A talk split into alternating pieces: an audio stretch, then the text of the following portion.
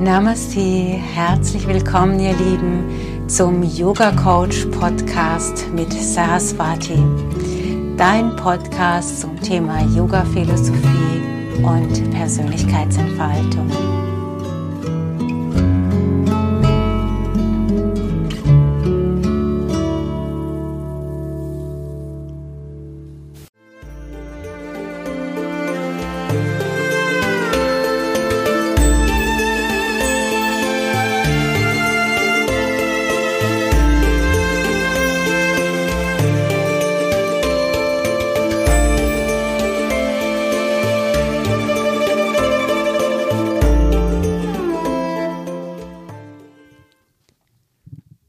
Willkommen äh, zu einer neuen Folge von äh, Yoga Coach Podcast. Ähm, Namaste, liebe Saraswati, Namaste, liebe Zuhörerinnen und Zuhörer.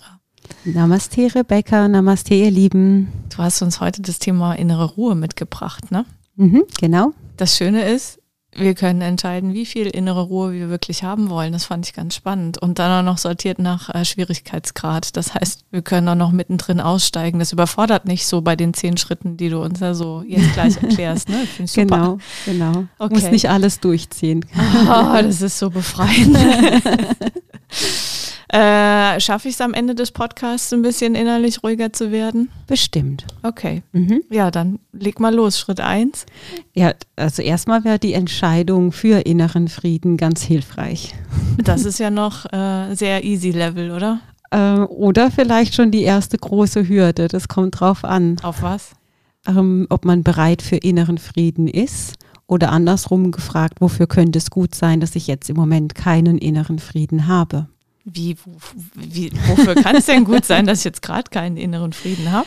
Ach, da gibt es viele Gründe, zum Beispiel nicht zu spüren, wie geht es mir gerade, nicht zu spüren, wo befinde ich mich gerade in meinem Leben, äh, keine Entscheidungen treffen zu müssen, äh, Überforderung. Da gibt es ganz viele Gründe, weswegen es gut sein könnte, keinen inneren Frieden zu haben. Ja, aber gut ist es ja jetzt nicht, weil es rächt sich doch irgendwann, oder? Wenn ich das nur wegdrücke alles. Ja, das ist dann die Konsequenz, aber so funktioniert ja der Mensch nicht. Der macht sich ja keine Gedanken über die Konsequenz erstmal, sondern ist ja gerne mal in so einem Modus, jetzt im Moment komme ich damit zurecht und dann mache ich das. Und dann tippel ich halt fünf Stunden am Handy rum äh, äh jeden Tag oder ähm, lenke mich sonst irgendwie ab, äh, um diesen inneren Frieden. Natürlich hätte gerne jeder diesen inneren Frieden, aber um dorthin zu kommen, muss ich ja erstmal aushalten, was dann in mir passiert, in dem Moment, wo ich für Ruhe sorge. Was passiert dann? Ja, dann werden vielleicht andere Stimmen laut, die sowas sagen wie, hey, du bist total unglücklich in deinem Leben, könntest mal bitte was ändern. Mhm. Was noch für Stimmen? Ähm, da draußen ist es gerade ziemlich rau und stressig. Äh, das überfordert mich. Könntest du mal bitte etwas dafür tun, dass es äh, dir besser geht, dass du dich zurückziehst oder ja, Selbstfürsorge betreibst, in welcher Form auch immer. Mhm. Aber das ist doch eigentlich gut. Eigentlich ist es gut, aber viele Menschen sind ja nicht daran gewöhnt, ihrer inneren Stimme zu lauschen. Und der erste Schritt kann manchmal schwer sein. Mhm. Ich kann das total gut verstehen. Ähm, wenn wir privat in den Wald gehen, ähm, dann hast du keine Ablenkung, dann hast du gar nichts und hast dieses ständige monotone Grün. Ähm, und dann mhm. ist es wie so ein Sektkorken, der aus der Flasche schießt. Ähm, dann kommen tausend Gedanken, die du sonst nicht hast, weil du ständig abgelenkt bist durch äh, Fernsehen, durch Social Media, durch Handy, Anrufe, E-Mails, keine Ahnung was, kann man immer super ab, ähm, abwürgen und ähm, muss sich seinen Gefühlen nicht stellen. Aber im Wald ähm, kommt dann alles schön brühwarm hoch. Ist es sowas? Auf jeden Fall. Und der eine mag Sekt und der andere halt nicht. Mhm. Der eine kann mit umgehen, der andere nicht. Mhm. Ja, ich habe dann auch versucht, eher auf den Tennisplatz zu gehen und die Bälle zu dreschen. Aber ich habe dann irgendwann gemerkt, es ist doch schlau, äh, das mal auszuhalten im Wald. Aber so wie mir oder wie uns geht es vielleicht auch ganz äh, vielen unseren Zuhörern. Äh, das heißt, ähm, wenn ich mich dafür entscheide, für diesen inneren Frieden und dieser Sektkorkeneffekt dann ähm, passiert und erstmal alles schön brühwarm hochkommt, dann ist das natürlich auch, das ist schon, schon viel. Was machst du denn dann? Also dann können wir zum nächsten Schritt auf unserer Liste gehen, um zu schauen, was man dann macht. Ja, was denn? ähm, also auf Punkt zwei würde ich mal setzen, ähm, sich auf das Hier und Jetzt konzentrieren. Das mhm. mag ja sein, dass da ganz viele Gedanken hochkommen und ganz viele Gefühle hochkommen. Aber was ist denn für jetzt im Moment gerade wichtig? Was fühle ich denn jetzt im Moment? Ist das was Altes, was ich, was da hoch will? Oder ja, wenn ich jetzt im Wald bin, dann kann äh, und in, ich in das Hier und Jetzt gehe, werde ich wahrscheinlich feststellen, eigentlich fühle ich mich gerade wohl hier im Wald. Mhm. Eigentlich wäre jetzt eine gute Voraussetzung geschaffen, innere Ruhe erleben zu dürfen. Mhm. Aber das würde im Umkehrschluss auch bedeuten, die alten Gefühle, die hochkommen, die man den ganzen Tag im Alltag weggedrückt hat, die drückt man dann wieder weg, weil man sich dann auf das Hier und Jetzt konzentriert, oder? Ähm, oder aus der Hier- und Jetzt-Perspektive draufschaut. Aber das macht ja auch wieder inneren Frieden. Also ich identifiziere mich nicht mit der Vergangenheit oder mit dem, was früher mal war, sondern ich stelle im Hier und fest, äh, Jetzt fest, dass es Gefühle in mir gibt. Da bin ich dann ja schon in, in einem weiteren Punkt, auf den wir kommen werden, auf das wertfreie Beobachten. Ähm, ich stelle einfach fest, so ist es jetzt. Mhm im Hier und Jetzt zu sein, hilft einem auch, wenn man so Sorgen hat, wenn man ständig ins Grübeln kommt, um festzustellen, okay, es kann sein, dass das in der Zukunft schwierig wird oder dass Dinge auf mich zukommen, äh, mit denen ich definitiv meine Probleme haben werde. Das kann sein, aber im Hier und Jetzt ist es noch nicht so. Mhm. Also kann ich mir im Hier und Jetzt wieder inneren Frieden erlauben und mir bewusst machen, ich kann ja auch erstmal abwarten, wie sich die Dinge entwickeln und dann nochmal entscheiden, was ist zu tun. Und dann in dieser Situation, in dem Hier und Jetzt auch so ein bisschen Kraft tanken. Ja. Mhm. Also inneren Frieden kannst du ja nur im Hier und Jetzt finden. Mhm. Weil sonst ist ja ein Teil von dir immer irgendwo unterwegs in der Vergangenheit oder in der Zukunft und das schafft ja genau Unfrieden. Mhm. Das macht ja so was, so ein Gefühl von, ich bin ständig auf der Flucht, ich bin ständig irgendwie in Bewegung. Äh, und das kann man sich ja sagen, also mit dieser bewussten Entscheidung für inneren Frieden kannst du dir ja auch sagen, ich bin die höchste Instanz von meinem ganzheitlichen System, Körper, Atmung, Denken, Fühlen. Und da ich über alles stehe, entscheide ich jetzt, jetzt ist Ruhe. Mhm. Jetzt bereite ich mich darauf vor, ruhig zu werden. Jetzt konzentriere ich mich nur auf den Wald. Ja, und dann gehe ich vielleicht einen Schritt nach dem anderen und konzentriere mich darauf, wie fühlt sich dieser Schritt in diesem Wald an? Mhm. Wie, wie fühlt sich mein Körper an? Mhm was passiert um mich herum, wie sieht der Wald aus, wie wirkt das auf mich. Und dann sind wir eben gerade schon bei dem wertfreien Beobachten gewesen, Schritt drei. Ähm, ähm, das ist ja, oder ich, also das ist jetzt vielleicht auch nicht so streng voneinander zu trennen. Also äh, ich würde dann das Atmen vorziehen, erstmal, mhm. weil das Atmen bringt dich dazu, deine Gedanken ein bisschen zu sortieren, dass dieser, ja, wenn dieser Sektkorken, wie du sagst, draußen ist, äh, zu sagen, okay, ich atme, ich konzentriere mich auf den Atem und dann beobachtest du, ja, da kommen viele Gedanken, aber jetzt im Moment ist ein Schritt nach dem anderen wichtig und ein Atemzug nach dem anderen wichtig. Auch in den Bauch atmen? In den Bauch atmen, oder auch in deinen Herzraum atmen. Es hätte unterschiedliche Wirkungen. Mhm. Und du meinst wirklich nur einfach atmen, weil es gibt ja auch verschiedene Arten, Techniken, diese, wie ist das, vier, drei, vier Regel, ne, so irgendwie. Ja, also du könntest den Atem zählen in einem Rhythmus. Das sage ich aber immer ganz gerne. Finde deinen eigenen Rhythmus. Wichtig ist, dass der Ausatem mindestens gleich lang ist wie der Einatmen oder länger. Warum ist das Atmen so wichtig? weil es dich erdet, weil es für innere Ruhe sorgt, weil es dein, deine Organe versorgt, deinen ganzen Körper äh, versorgt. Also es ist ja äh, lebensnotwendig mhm. zu atmen und weil es ein Barometer dafür ist, ob du dich ruhig fühlst oder nicht, ob du dich gestresst fühlst oder nicht, auf physiologischer Ebene, aber auch auf mentaler Ebene. Ähm, was macht denn flaches Atmen, schnelles Atmen? Also wenn man im Stress ist, dann suggeriert es, glaube ich, dem Körper auch so einen gewissen äh, Alarmzustand, oder? Ja, wenn meine Organe nicht mehr mit sauerstoffreichem Blut versorgt werden, dann werden die definitiv ein Alarmsignal aussenden äh, ans Gehirn und das Gehirn wird wohl Stresshormone äh, produzieren, sagen, hey Moment, hier stimmt was nicht, äh, pass mal auf. Ja, wodurch ja dann möglicherweise wieder der Atem gestresst wird und äh, wir uns in einer Kettenreaktion befinden, die höchst ungünstig ist. Mhm.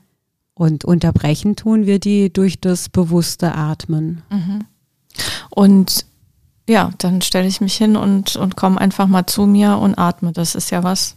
Kann ich das nur im Wald machen oder kann ich das auch im Alltag machen, wenn ich in so einer Situation bin, dass ich eigentlich nur noch.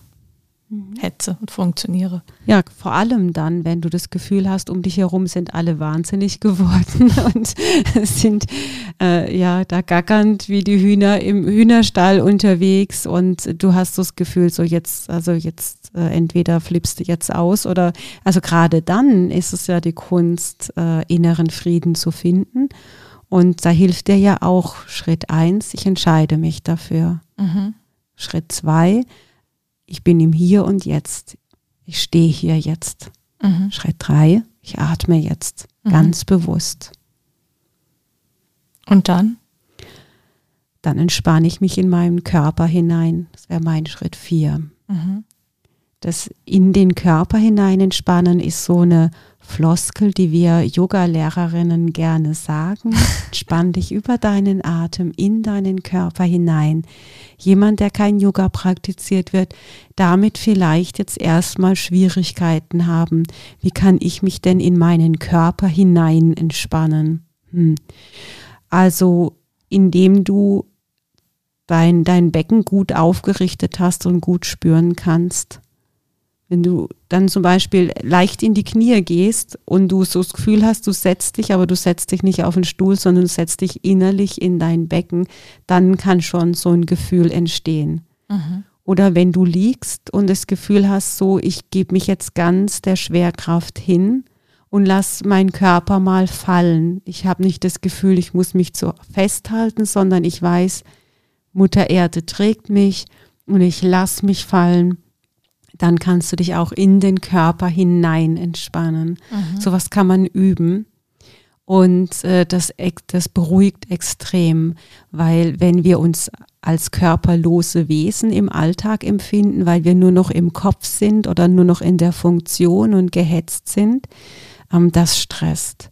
Aber wenn du spürst, ah, da ist mein Körper, so, da bin ich zu Hause, das ist mein Tempel, mein Zuhause, mein Raum, indem ich Zuflucht finde, ähm, dann kann, hast, äh, entsteht so ein Gefühl von Geborgenheit in dir.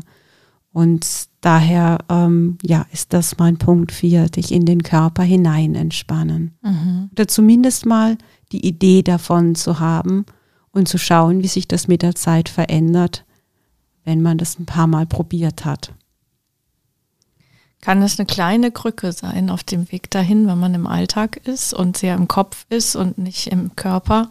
Kann das eine Krücke sein, zum Beispiel ähm, ein Lieblingspulli anzuziehen, in dem man sich äh, sehr, sehr wohl fühlt oder, oder warme Socken im, im Winter, dass man einfach, egal wo man ist, so immer so kuschelige, kurze Momente hat, äh, die einen dann wieder in den Körper zurückholen und raus aus dem Geist als, als Mini-Vorstufe von dem, was du gesagt ja, hast. Ja, das ist witzig, habe ich noch nie überlegt, aber ja, könnte man machen als Vorstufe. Es ist natürlich ein zutiefst inneres Gefühl, von dem ich jetzt spreche und hat wenig mit der äh, Haut im Außen zu tun. Aber äh, vielleicht ja ist es ein Weg, was einem dahin führen könnte, um einfach zu spüren, ja, da ist der Rand meines Körpers. Das hilft ja, ja. auch schon. Und was mhm. Wohliges, Positives. Ja. Ja. ist mir gerade eingefallen. Und ja. dann? dann, äh, wirst, dann wirst du mit diesen Schritten schon merken, dass deine Gedanken etwas zur Ruhe gekommen sind und vielleicht nur hier und da die allerwichtigsten, in Anführungsstrichen, Gedanken aufploppen, die allergrößten Sorgen oder die allergrößten, äh, wichtigsten Gefühle aufploppen. Und da hilft da an der Stelle, finde ich, dann genau dieses wertfreie Beobachten gut. Mhm. Weil wenn ich das gleich nach dem Sektkorken mache, so dann äh, überfordert mich das. Aber wenn ich dann einzelne Gedanken und einzelne Gefühle wertfrei angehe, ähm, dann schafft es auch inneren Frieden. Wie funktioniert denn das? Ich stelle mir das schwer vor. Wir sind sehr daran gewöhnt, darüber zu urteilen, das ist gut, ein gutes Gefühl, das ist ein schlechtes Gefühl, das ist ein guter Gedanke, das ist ein blöder Gedanke und das ist ein Gedanke, den ich nicht haben darf. Mhm. Und wenn ich mir erlaube, wertfrei zu sein, dann darf erstmal alles sein. Mhm. Dann habe ich vielleicht auch mal asoziale Gedanken. Aber ich muss mir das ja irgendwie erlauben, mich dabei zu beobachten. Oh, was ist denn das? Da habe ich ganz schön Hassgefühle gerade. Zum Beispiel. Äh, nicht, dass ich das direkt ins Handeln dann übersetze, aber der Raum, also mir selbst den Raum zu geben, wäre ja wichtig. Was bringt mir das denn, äh, wenn ich total wütend bin, echt auf 180 und äh, und dann erkenne, okay, ich bin wütend und das darf ich auch sein. Aber also was macht das denn? Ich finde, da nimmst du ganz schön den Wind aus den Segeln. Warum? Weil du dir den Raum gibst, dir das zu erlauben. Mhm. Also ein Widerstand entsteht ja erst dann, wenn du das Gefühl hast, ich darf nicht wütend sein oder ich darf meiner Wut keinen Ausdruck verleihen, mhm. äh, weil ich vielleicht keinen Ausdruck kenne, der legitim ist. Und dadurch entsteht ja noch mehr innerer Unruhe und äh, Aggressivität. Ja, und einfach dieses wertfreie Draufschauen ermöglicht mir ja, ja, so bin ich gerade das gefällt mir nicht. Ich wäre vielleicht gern liebender oder ich wäre vielleicht gern freier, aber das bin ich gerade nicht, sondern das, das und das regt mich gerade ziemlich auf. Mhm. Also stelle ich fest, da bin ich im Unfrieden mit mir. Mhm. Und in dem Moment, wo ich das feststelle, entspannt sich ja schon wieder etwas in mir, mhm. weil es Raum gefunden hat, gesehen zu werden. Das ist das Allerwichtigste möchte ja gesehen werden mit dem. Und wenn ich mich selbst nicht mal sehe. Erinnert mich sehr an Achtsamkeitsübungen, was wir bis jetzt so durchgesprochen haben. Ja, ich bin ja kein Achtsamkeitstrainer oder Trainerin, sondern Yogalehrerin, aber ich habe den dumpfen Verdacht, dass die Achtsamkeitstrainer äh, viel aus dem Yoga adaptiert haben. Mhm. Kann es sein? Ich weiß es nicht. mein Job ist dagegen zu halten in dem Podcast. also äh, ich glaube, da ist eine, die Achtsamkeitsbewegung ist ja eine Bewegung, äh, wo vielleicht äh, Spiritualität äh, oder vielleicht auch ein die Tiefe ein Stück weit ähm, von der Yoga-Philosophie rausgenommen worden ist und ein bisschen so gemacht wurde, dass es für Otto Normalverbraucher, Mainstream gar nicht bös gemeint, aber halt für äh, die große breite Masse äh, auch geeignet ist, ohne dass die gleichen Kulturschock kriegen. Mhm. Was ich gut finde, mhm. ja, weil ja, das, schreckt ja auch ab, ja, wenn manche im Yoga sitzen und dann fangen wir gleich mal an mit Ohm singen. Ja. Da sind die schon draußen. Ja. Und dann ist es ja gut, wenn es sowas gibt wie Achtsamkeitstraining. Aber ich würde meinen, die Grundansätze sind die gleichen. Mhm. Mhm. Ja. Wir sind jetzt bei Schritt 5 schon mit dem wertfreien Beobachten. Und du hast ja gesagt, äh, das ist nach Schwierigkeitsgrad sortiert. Sind wir bei dem mittleren Schwierigkeitslevel oder, oder ist das schon herausfordernd? Ich glaube, bis dahin kommen ganz viele noch ganz gut mit. Ja. Ähm, ich glaube, die Herausforderung fängt jetzt bei Punkt 6 an. Der da, die da wäre? Die heißt Akzeptanz. Warum ist das schwer? Akzeptieren ist ja sehr schwierig, wenn ich gerade auf 180 bin und feststelle, irgendetwas regt mich gerade richtig auf oder eine Person regt mich gerade richtig auf. Da den, den Schwung dahin zu kriegen, den Perspektivwechsel hinzukriegen, zu sagen, okay, und ich akzeptiere es. Das ist schon eine Herausforderung. Mhm. Wir haben ja immer die Tendenz, wir wollen das verändert haben, wir möchten, dass das anders ist. Und was kann dir helfen, für eine, um in Akzeptanz zu kommen? Ähm, zum einen ganz klar die Linie zu ziehen, was kann ich verändern? Das versuche ich zu verändern, in meinem direkten Umfeld. Mhm. Und was kann ich nicht verändern? Und das, was ich nicht verändern kann, das muss ich akzeptieren, mhm. weil sonst mein innerer Frieden gestört ist. Mhm. Ich persönlich sage mir dann immer, das, was ich nicht ändern kann, übergebe ich Gott. Weil es übersteigt meine persönlichen Kräfte, es übersteigt der Radius, der mir gegeben wurde, um einzuwirken. Und es hat einen guten Grund, warum mein Radius so groß ist, wie er ist, oder so klein ist, wie er ist. Und alles, was darüber hinausgeht, überlasse ich Gott. Mhm. Ja, aber was ist mit den Dingen, die ich, ja, die ich, die ich nicht ändern kann und ja, dann werde ich mir dessen bewusst und dann, also ich meine, es gibt ja auch Leute, die gehen mir so auf den Keks. Mhm. Also wenn wir gerade bei der Wut bleiben. Mhm. Hat ja. das auch einen höheren Sinn? Es hat immer einen höheren Sinn. Also ähm, Eckhart Tolle sagt das sehr schön. Er sagt, äh, dass Menschen mit einem Ego-Bewusstsein der Bewusstwerdung aller Menschen dienen. Ach also so, mit ja, diesem klar. Satz kann ich sehr viel anfangen. so, jetzt verstehe ich den Schwierigkeitsgrad. ja, also ist, der innere Frieden ist mein höchstes Gut. Wenn ich meinen inneren Frieden verliere, dann setze ich den ersten Schritt in Richtung Krankheit. Mhm. Logisch, weil mein ja, mein Sein wird es nicht gut aushalten, permanent im Unfrieden zu sein. Wann bin ist ich denn permanent im Unfrieden? Ja, wenn ich nicht akzeptieren kann, wie Menschen zum Beispiel im Außen sind. Okay.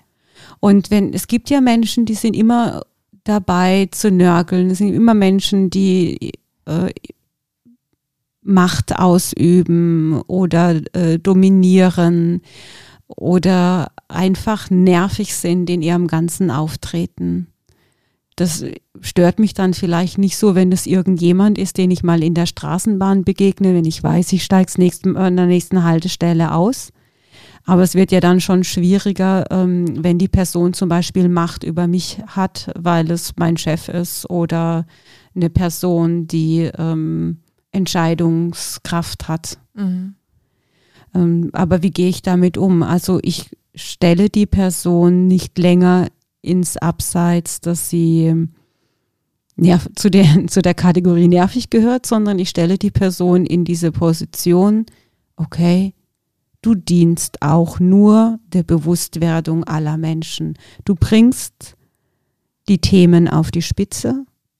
Du bist, du gehörst zu den Menschen, die es so deutlich machen, dass an einer Stelle Heilung vielleicht notwendig ist, dass es auch wieder gut ist. Mhm. Jetzt äh, lass uns das mal am Beispiel des Nörglers ähm, ähm, festmachen. Jemand, der immer nur Probleme sieht, äh, der immer alles schlimm und anstrengend findet. Ähm, was hat, also analog mhm. zu dem, was du erzählt hast, kannst mhm. du das an dem Beispiel mal durchexerzieren? Ja, im ersten Schritt, wenn ich der Person vertraue, würde ich vielleicht die Probleme auch sehen. Mhm. Und dann werde ich Angst bekommen, möglicherweise, und werde sehr auf dessen Trip sein. Aber irgendwann darf ja vielleicht in mir durch zum Beispiel dieses wertfreie Beobachten äh, so ein Gefühl auch aufkommen, wie ich möchte da nicht mehr mit ich steige da jetzt aus. Ich möchte einfach nicht immer Probleme sehen und ich möchte auch nicht äh, immer Angst haben und ich möchte mich auch vielleicht auch als Mensch nicht immer schlecht fühlen, weil es vielleicht darum geht, die Menschen an sich schlecht zu machen. Ich steige da aus. Ich gehe ihnen ganz bewusst in ein anderes Weltbild. Und dieses Weltbild, das entscheide ja ich dann wieder. Also schaffe ich mir den Raum, den ich brauche, damit ich den inneren Frieden wiederfinde. Das heißt, ähm, so ein Nörgler kann auch total positiv für mich und für mein Leben sein, weil wenn äh, irgendwann so die persönliche Kotzgrenze bei mir erreicht ist, wo ich sage, äh, nee, ich steige jetzt aus, das ist mir alles zu negativ und ich wende mich jetzt dem Positiven zu, dann, dann habe ich einen ganz großen Schritt für mich gemacht und in Richtung innerer Frieden. Auf jeden Fall. Und wenn ich diesen Nörgler nicht gehabt hätte, dann würde ich vielleicht immer nur so ein bisschen dosiert nörgeln oder mit anderen nörgeln oder schlecht sehen oder Probleme sehen. Ähm, und dann würde es mir vielleicht gar nicht auffallen, weil an der Stelle gar kein Leid entsteht, weil es so dosiert ist, dass ich es gar nicht bemerke. Mhm. Wenn es aber so übertrieben stark in mein Leben eingreift, dann erst entsteht Druck oder Leid und durch diesen Druck und Leid habe ich die Wahl. Hat es deiner Ansicht nach auch einen, Sinn, dass wir bestimmten Leuten begegnen mit bestimmten Themen zu einer bestimmten, in einer bestimmten Phase unseres Lebens? Also, dass die quasi so ein, das raustriggern, was gerade eigentlich Thema ist, was wir gar nicht so sehen, vielleicht? Ja, also ich traue dem universellen Bewusstsein so eine exakte und äh, tolle Vorausschau zu, dass nichts umsonst passiert. Keine einzige Person begegnet dir zufällig, sondern das hat alles eine Ordnung und dient immer der Bewusstwerdung, jede einzelne Person. Mhm. Das kann natürlich auch total helfen äh, in so einem Prozess, äh, in dem ich dann äh, feststelle, oh hoppala, das, das Thema drängt sich jetzt echt extrem auf. Das muss ich vielleicht mal angehen, auch für mich. Ja, wenn mich eine Person immer und immer wieder aufregt, dann kann ich, komme ich ja nicht drum rum, mal zu schauen, was ist denn das? Mhm. Und es ist doch toll, wenn ich mich dann innerlich zurücklehne und sage, ach so, ja, verstehe, du möchtest einfach nur aufwecken. Okay, ich bin aufgewacht, ich habe mich für eine Position entschieden, die mir Frieden schafft. Und jetzt weck du ruhig mal noch die anderen auf, dann können die auch Frieden für sich finden, weil sie sich für genau das Gegenteil entscheiden, das du gerade raushaust. Mhm. Ist okay. Mhm. Also so ein bisschen langfristiger auch denken und, und zu sehen, das, das hat auch sein Gutes. Es muss auch also so einen Gegenpart geben, der vielleicht bestimmte Prozesse auch erst in Gang setzt, weil äh, wenn man zum Beispiel so ein, ich bleibe jetzt bei dem Nörgler, weil wir damit angefangen haben, äh, wenn man so einen Nörgler im Umfeld hat, in der Gruppe, in einem Team, äh, und das Team dann irgendwann sich entscheidet, nee, wir lassen kollektiv den Nörgler stehen und arbeiten an Lösungen, dann hat der Nörgler, ohne dass er es wollte, das Team eigentlich total weit gebracht. Absolut. Absolut. Und dann hat der Nörgler vielleicht am Ende auch die Möglichkeit, sich für was anderes zu entscheiden, mhm. weil das Kollektiv in eine andere Richtung gegangen ist. Mhm. Und das ist, ein, das ist doch so eine wunderbare Methode, ohne Widerstand, ohne Druck, ohne Hass, ohne Spaltung äh, miteinander zu gehen, miteinander zu arbeiten in der größten Wertschätzung, weil dann alles seine Berechtigung hat. Ja, das ist ein schwieriger Schritt, aber es ist ein lohnender Schritt. genau. Ja. Ja. Magst beim nächsten Punkt weitermachen? Ja, dann habe ich ja in der Hand wenn ich kann ja nicht rumlaufen und mich darüber beschweren, dass draußen so wenig Liebe ist und dass es so rau da draußen geworden ist und die Spaltung und das und das. Äh, aber ich habe doch die Möglichkeit, in meinen vier Wänden einzuwirken. Wie ist denn da der Ton eigentlich?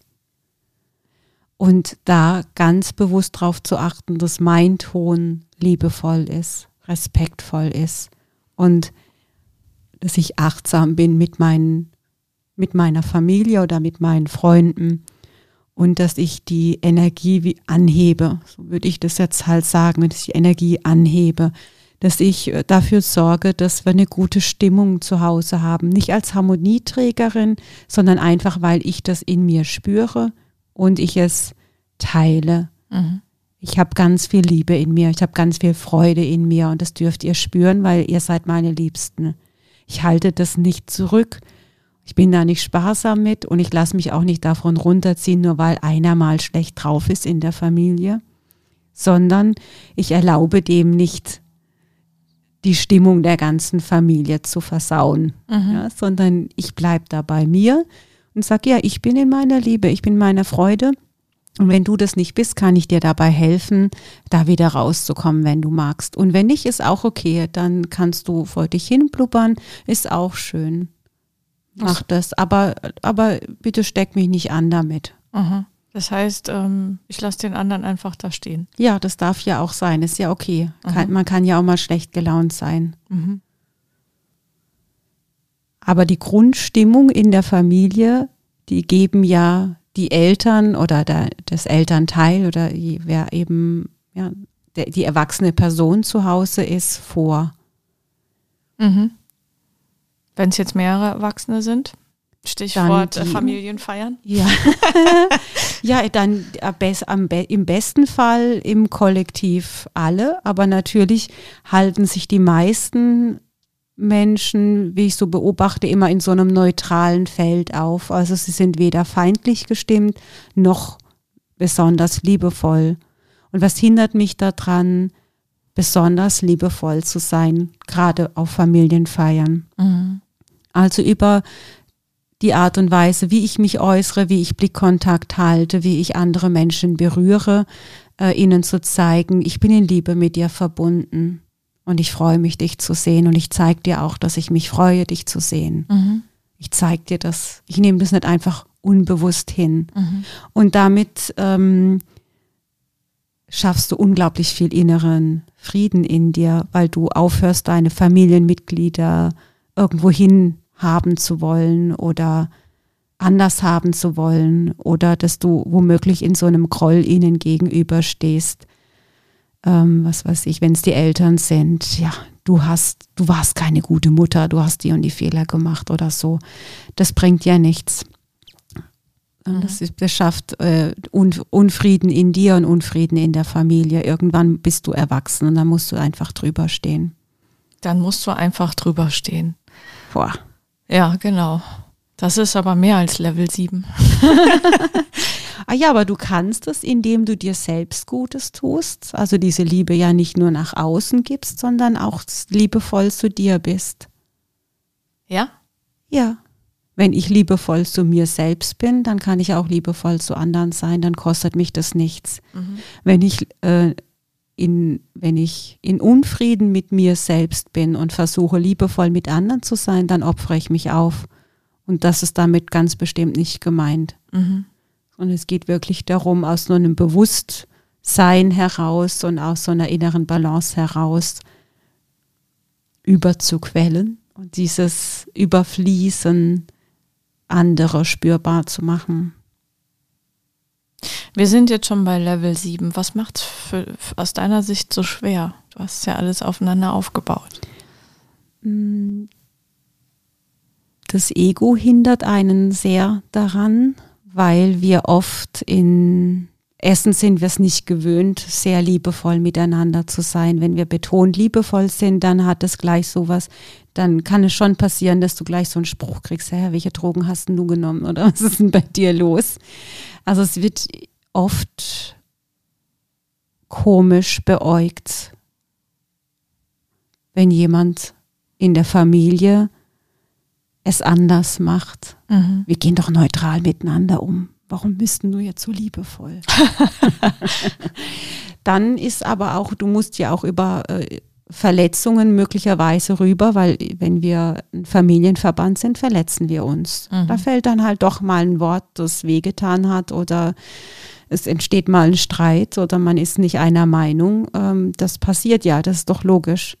Aber ich muss an der Stelle ja dann auch zu der Erkenntnis kommen, natürlich sind wir unterschiedlich und natürlich verletzen wir uns, aber das darf mich nicht daran hindern, meine Liebe fließen zu lassen. Mhm. Ich darf trotzdem lieben, auch wenn wir anderer Meinung sind. Mhm. Und das schafft wieder inneren Frieden Mhm. und damit auch äußeren Frieden. Also das ist schon, schon herausfordernd, aber das ist, du, du bestimmst den Grad deines inneren Friedens über deine Bereitschaft, wie liebevoll du sein möchtest, sein kannst. Mhm. Also dient es letzten Endes dir selbst. Mhm. Oder ist es dir nicht dienlich, wenn du dich für Nicht-Liebe entscheidest? Weil das macht dich eng, nicht andere, sondern dich. Mhm. Ja, ist eine schwierige Erkenntnis. Ja. Da ist manchmal äh, auch viel Schmerz erstmal noch da, mhm. bis man dahin kommt, das schmerzfrei, innerlich schmerzfrei leben zu können. Und dann kommt ja aber auch irgendwann der Punkt, wo das so frei und glücklich fließt, dass man diesen alten Schmerz nicht mehr hat. Mhm. Das ist doch normal. Irgendwann ist es ja auch durch. Wir bleiben da ja nicht in dieser Sentimentalität. Irgendwann ist es auch durch. Das Ja. ist ein guter Stichpunkt. Ja. Punkt 8. Punkt 8 ist für mich die Hingabe. Also das, was du tust, mit einer absoluten Hingabe zu tun. Was heißt das? Also Ah. Hingabe ist so ein, so ein Alles- und Nix-Wort. Für Ja, mich jetzt. ja. Also ich, das ist so, äh, im ersten Moment denke ich, ah, ich weiß, was du meinst. Im zweiten denke ich, nein, keine Ahnung. Dich einer Situation oder dem Leben an sich völlig hinzugeben. Absolut im gegenwärtigen Sein verankert zu sein. Das, was du tust, da fließt ja schon die Liebe rein, aber auch eine unglaublich hohe Präsenz, Akzeptanz, Vertrauen, mit der Erkenntnis, wenn ich das doch sowieso tue, dann kann ich mich dem auch absolut hingeben. Nicht aufopfern, sondern aufgehen in dem, was ich tue. Das Größtmöglichste rausholen, nicht aus einer Challenge heraus, sondern aus einer Freude heraus. Aus dem Bewusstsein heraus, dass mein Leben hier auf der Erde sehr, sehr begrenzt ist. Ein Wimpernschlag. Und da es nur ein Wimpernschlag ist, habe ich immer die Entscheidung, fühle ich mich gezwungen zu etwas und mache ich das alles funktional und hoffe, dass es bald vorbei ist, oder gebe ich mich dem Leben so, wie es nun mal ist, vollkommen hin. Wenn ich mit der Pandemie momentan nicht zurechtkomme, dann wäre ich jetzt schon zwei Jahre in dem Modus, hoffentlich ist es bald vorbei und hätte zwei Jahre meines Lebens vergeudet. Ja, Das wäre schlimm. ja. Und äh, von daher hat das für mich mit Hingabe zu tun, dass ich auch die Möglichkeit habe, mich den Gegebenheiten im Außen hinzugeben. Das heißt, ich akzeptiere, was ist. Ich akzeptiere, dass ich krank werden kann oder ich akzeptiere, äh, dass ich sterben kann. Und wenn ich das akzeptieren kann, dann kann ich mich frei hingeben. Dann kann ich mich, dann kann ich erst anfangen, wirklich zu leben, dem, mich dem Leben hinzugeben, wenn ich das akzeptiert habe. Alles andere ist, ist, ist Angstmodus, ist Verweigerung, ist Widerstand und, und, und. Von daher ist das, ja,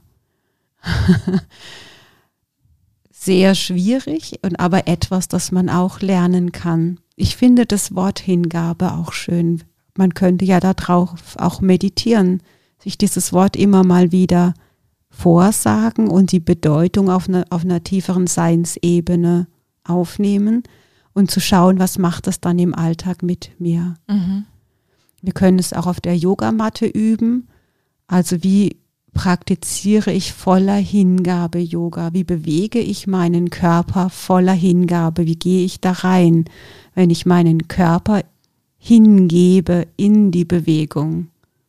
Und dann ist das was anderes, als wie ich heb den Arm.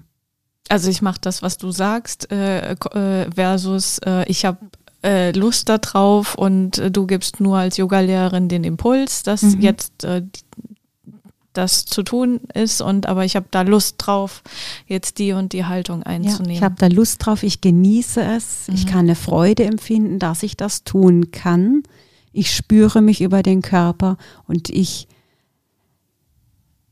gebe, also das Hingabe hat auch ein bisschen was von geführt werden. Also nicht ich führe, sondern ich werde geführt. Auch nicht durch die Yogalehrerin, sondern durch etwas, das ich fühlen kann. Mhm. Durch das Leben selbst nämlich. Jetzt gibt's natürlich ähm, Themen, die fallen einem leichter und andere äh, fallen einem schwerer. Also wenn ich jetzt gerne Yoga mache, ist es äh, für mich wahrscheinlich äh, ein kleiner Schritt, äh, das mit Freude zu tun und mich dem hinzugeben. Oder wenn ich ein, eine Leidenschaft habe, ein Hobby, mhm. ist das was anderes als das, was du eben auch in Bezug auf Corona beispielsweise gesagt hast. ich würde meinen, gell? Ja. Also so ein Schokoeis äh, zu essen, gebe ich mich auch leichter hin, als jetzt irgendwie krank zu werden oder äh, zu sehen, wie andere krank werden. Ähm, aber diese Hingabe bedeutet ja auch, ich muss nicht alles im Griff haben. Ich muss nicht alles kontrollieren und ich muss vor allem auch nicht alles verstehen. Loslassen. Loslassen hat viel damit zu tun. Nur loslassen, finde ich, ist oft auch so, wir haben ja schon einen Podcast drüber gemacht, gell? aber es hat manchmal so was von, das ist so anstrengend. Und ja, wenn ich in meinen Gruppen sage, wir machen was zum Thema Loslassen, dann ist schon gleich oh, Trauer da. Und dann denke ich, ja, komm, Warum Man kann eigentlich? ja auch blöde Sachen loslassen. Hä, warum ist Loslassen? Ja, weil mit Loslassen Trauer? wird ja oft auch verbunden, das stirbt jemand und ich muss ihn loslassen. Ach so. Oder ah. liebe Gewohnheiten oder einen Job, den ich lange gemacht habe, muss ich jetzt loslassen und das ist dann traurig. Ja. Ja, das verstehe ich auch, dass es traurig ist.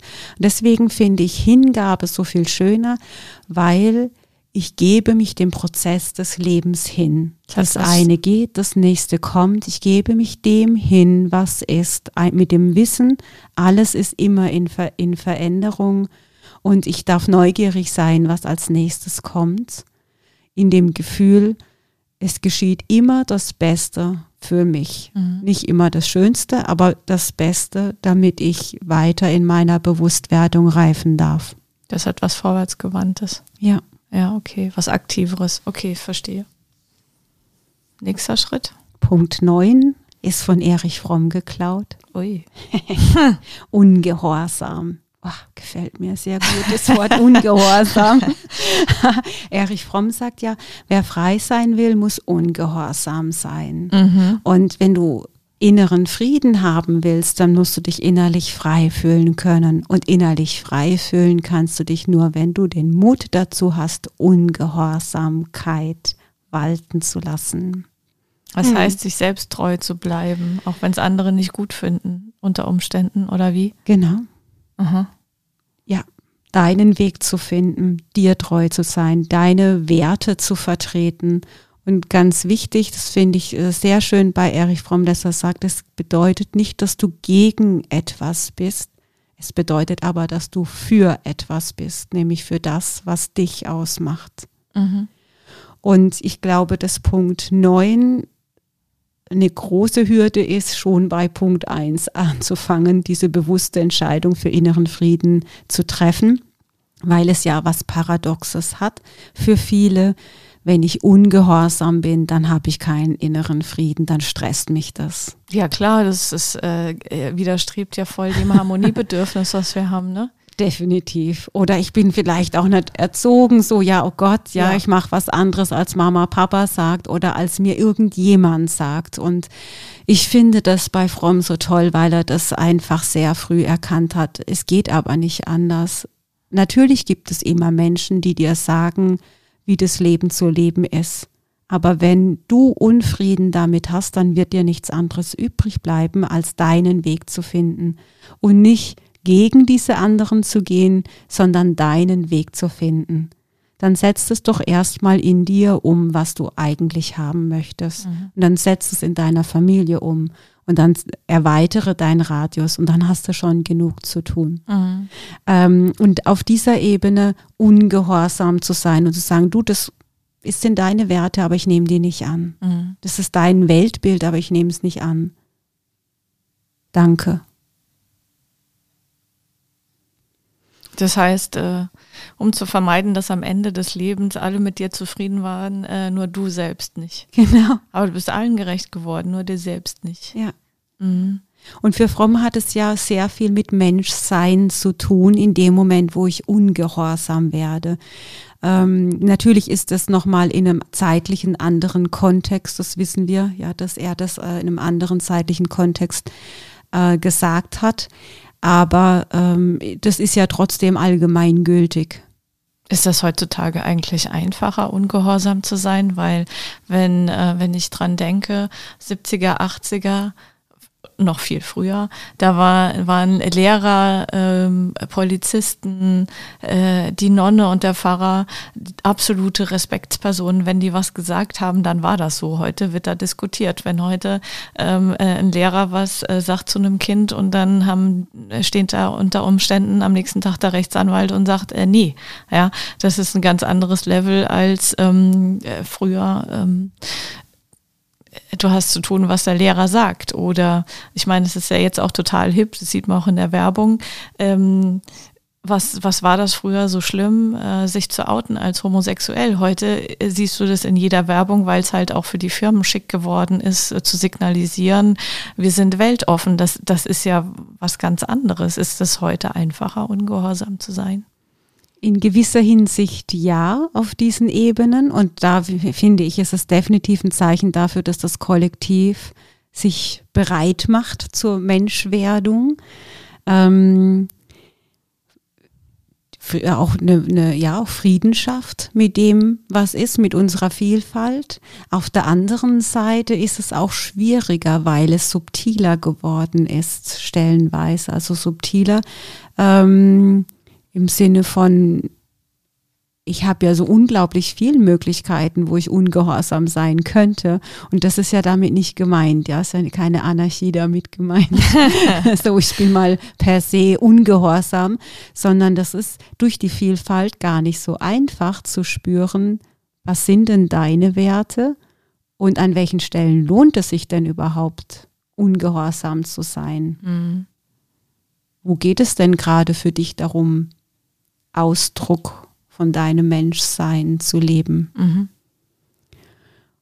Ja, und dann aber ähm, auch die Gesellschaft zu schauen, wie, wie geht die damit um. Ich glaube auch, dass äh, in vielen Bereichen wir da wirklich hingekommen sind, da eine größere Toleranz zu leben, was ich schön finde. Ja.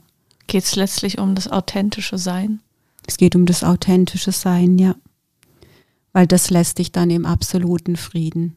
Mhm. Wenn du weißt, du bist dir treu geblieben, du hast deinen Weg gefunden oder du bist auf deinem Weg, der zu dir passt, was sollte diesen Frieden denn von außen stören? Da müsste schon jemand massiv von außen kommen und äh, da, gegen deine Werte verstoßen, wirklich unmittelbar in deinem Leben. Ist es, ähm, ist es auch so ein bisschen das, was man als Kind eigentlich ist? Man ist äh, man selbst, man ist authentisch, man ist eigentlich ganz bei sich und äh, lernt dann ganz viel äh, im, im Verlauf des Lebens und, und verlässt das so ein bisschen. Gut, Pubertät ist nochmal dazu da, gegen die Regeln zu protestieren, aber als Erwachsener ähm, sich vielleicht auch nochmal bewusst zu machen, wie war ich als Kind, wie war ich authentisch, was, was ist mir im Kern wichtig, was mhm. bin ich im Kern. Ja, genau. Also denken wir mal an ein Kind, das auf einen Baum klettern möchte. Und äh, die Eltern stehen daneben und sagen, darfst du nicht, mach das nicht, das ist gefährlich. Und das Kind übt Ungehorsamkeit und entscheidet sich, ich kletter da trotzdem hoch. Mhm. Wenn das Kind wieder runterkommt und nichts passiert ist, dann wird es inneren Frieden erfahren, zutiefst weil es hat gelernt, okay, es lohnt sich manchmal ungehorsam zu sein, weil ich bin über mich hinausgewachsen und das hat damit auch zu tun, dass Wachstum nur dann stattfinden kann, wenn man ungehorsam ist. Sonst bleibst du immer auf dem gleichen Level, nämlich der Level, den dir Menschen von außen vorschreiben. Mhm. Von daher würde ich sagen, es ist eine gute Erfahrung mhm. an der Stelle. Mhm. Und natürlich hat das Kind diesen Schritt geschafft, äh, diesen ersten inneren Unfrieden zu überwinden, nämlich Ungehorsamkeit gegenüber den Eltern walten zu lassen. Ja. Und das kannst du jetzt auf alles äh, übertragen. Auf was denn? Auf das, auf das Erleben der Erwachsenen. Ja. Also willst du jetzt auf diesen Baum klettern? Möglicherweise führt es dazu, dass du hier und da ungehorsam sein musst. Mhm. weil es zu viele Menschen gibt, die dir sagen, du darfst da nicht auf den Baum klettern, weil das ist zu gefährlich. Mach mhm. das nicht. Ja. Oder wir haben schlechte Erfahrungen damit. Ja, das mag ja sein, dass der ein oder andere vom Baum runterfällt, aber das ist ja genau das, was ich meinte, mit der Hingabe an das Leben zu akzeptieren, dass das nun mal passieren kann. Und für die Yogis ist die Priorität eben Bewusstwerdung und Wachstum und nicht, ich grenze mich ein und finde meinen kleinen Rahmen, in dem ich mich zurechtfinde. Mhm. Okay, verstanden. Und jetzt kommen wir zur Krönung zum zehnten Schritt. Zum zehnten Schritt, damit es zehn sind und nicht neun. Nee. also Gibt ja auch die zehn Gebote. ja, genau. ähm, das, da, da sind wir beim Selbstbewusstsein angekommen. Also du bist dir deiner selbst äh, über diese Hingabe, ähm, über diesen Ungehorsam äh, bewusst geworden. Und das hat, äh, da nehme ich jetzt auch nochmal Eckhart Tolle, das ist so schön, er sagt, ähm, dann bist du angekommen in der formlosen, weit, im formlosen, weit offenen Bewusstsein. Formlosen, weit offenes Bewusstsein. Hä? Oh, super. Aha. Äh, fünf Fragezeichen. Äh, oder Meditation. Kannst du auch eine Meditation mit reinnehmen. Diese Wörter finde ich toll, weil das Selbstbewusstsein, wenn du bei deinem Selbstbewusstsein angekommen bist, dann bist du weit, bist du offen, dann bist du strahlend. Und das ist die größte Form von inneren Frieden, die du erreichen kannst. Dann bist du eins mit dem Göttlichen. Mhm. Ähm, Im Gegensatz zu dem Ego-Bewusstsein, das dich eng macht, das dir Schranken weist, das dir sagt, wie du zu leben hast, was gut und schlecht ist. Mhm. Wenn du es geschafft hast, dich von deinem Ego-Bewusstsein zu lösen, dann ähm, stehst du über diese Regeln, die möglicherweise äh, nicht sinnvoll sind, wie zum Beispiel, du darfst halt nicht auf diesen Baum klettern. Mhm. Jetzt hast du ähm, wieder das, äh, das Thema Ego oder das Wort Ego ähm, benutzt. Mir fällt das manchmal schwer, ähm, das irgendwie äh, für mich zu greifen. Könnte, was, was ist für dich Ego? Alles, was nicht zu deinem authentischen Sein dazu gehört, ist Ego. Mhm. Gibt es verschiedene Arten von Ego? Ähm, es gibt das kollektive Ego oder auch das persönliche Ego, das Ego, das geformt wird von deinen eigenen Vorstellungen, die aber nichts mit deinem authentischen Sein zu tun haben. Und es gibt das Ego, das ähm, von außen dir aufgedrückt wurde und du es übernommen hast. Und dann gibt es, sagen wir mal, noch ein dienlich, ein dir dienliches Ego, das dich zum Wachstum voranbringt, so lange, bis du es nicht mehr brauchst. Und das hinderliche Ego, das Angst davor hat, getötet zu werden und alles äh, tut, damit du eben nicht meditierst, damit du kein Yoga praktizierst, damit du auf deinem spirituellen Weg nicht weitergehst. Und das eine vom anderen zu unterscheiden, erfordert manchmal ganz viel Fingerspitzengefühl. Aber wenn du das große Ganze nicht aus dem Blick verlierst, nämlich zu, dich zu fragen, was dient meinem Bewusstsein? Ist es mir dienlich, ja oder nein? Dann wirst du relativ schnell auf eine Lösung kommen. Mhm. Klingt so easy. Und das war Level 10. Und das war Level 10. Warum ist das für dich das Schwerste? Weil ich das ist eigentlich auch das, ja, wo wir immer wieder drüber sprechen, weil ich an dieser Stufe mein Menschsein völlig akzeptiert habe, mein Menschsein liebe, äh, weil ich erkannt habe, dass ein Menschsein ein zutiefst liebevolles Geschöpf ist, das die Welt erhält und nährt, sich selbst, andere nährt ein, ein Fürsorger ist, eine Fürsorgerin ist, mhm. der Mensch. Also diese Ebene, da werde ich mir meiner selbst bewusst. Ja, das ist nämlich das, was ich mir bewusst machen darf, dass ich diese wunderbare Menschin bin, dieser wunderbare Mensch bin. Und auf der gleichen Seite, dass ich die Unterstützung des Göttlichen habe und mir nichts passieren kann. Mhm. Es kann mir nichts passieren, weil ich geliebt bin, weil ich das geliebte Kind Gottes bin. Und da ich das bin, weiß ich, dass ich größtmöglichen Schutz habe, auch wenn sich das manchmal schwer anfühlt, weiß ich doch, es ist so. Hm. Und alles hat seinen Sinn. Alles hat seinen Sinn. Wenn ich eine Krankheit erlebe oder sterbe oder jemand anderes stirbt, dann weiß ich, dass es nicht damit zu tun hat, äh, mich in Trauer zu bringen oder mir zu schaden, sondern dann weiß ich, dass, das Le dass es zum Leben dazugehört und das Leben erst wertvoll macht, weil ich diese Kontraste auch habe. Mhm. Ohne Kontraste, ohne diese Zuspitzung würde ich das möglicherweise nicht erfahren können. Und von daher muss alles sein, darf alles sein. Und diese Balance zu halten ist nicht so einfach, die gelingt mir ja auch nicht immer. Mhm. Aber zumindest weiß ich, wo es hingehen kann. Jetzt hast du eingangs gesagt, ähm, es gibt zehn Punkte, aber wir müssen gar nicht alle zehn. Mhm. Eins, also eins, zwei, drei, vier, fünf so umsetzen im Alltag, sondern es reichen auch schon die kleinen Schritte. Ja, entweder bei Punkt 1 anzufangen, sich zu fragen, kann ich mir inneren Frieden überhaupt erlauben, ja oder nein? Mhm. Damit würde ich ja schon was verändern, das allein würde ja schon reichen. Mhm. Von mir aus kann ich auch Punkt 3 rausnehmen und sagen, atme, atme doch einfach mal und guck, ob dann Frieden entsteht. Ah ja, okay, es entsteht Frieden, wenn ich nur meinem Atem lausche. Das geht auch. Ja. Haben wir jetzt alles gesagt? Ich denke, wir sind rund. Okay. Vielen Dank. Mhm. Bin innerlich ein bisschen ruhiger jetzt. Sehr schön. Danke für die Impulse und ähm, ja, für die Handreichung sozusagen gut durchs Leben zu kommen. Mhm. Sehr gerne. Namaste. Ich, hoffe, ich konnte helfen. Namaste.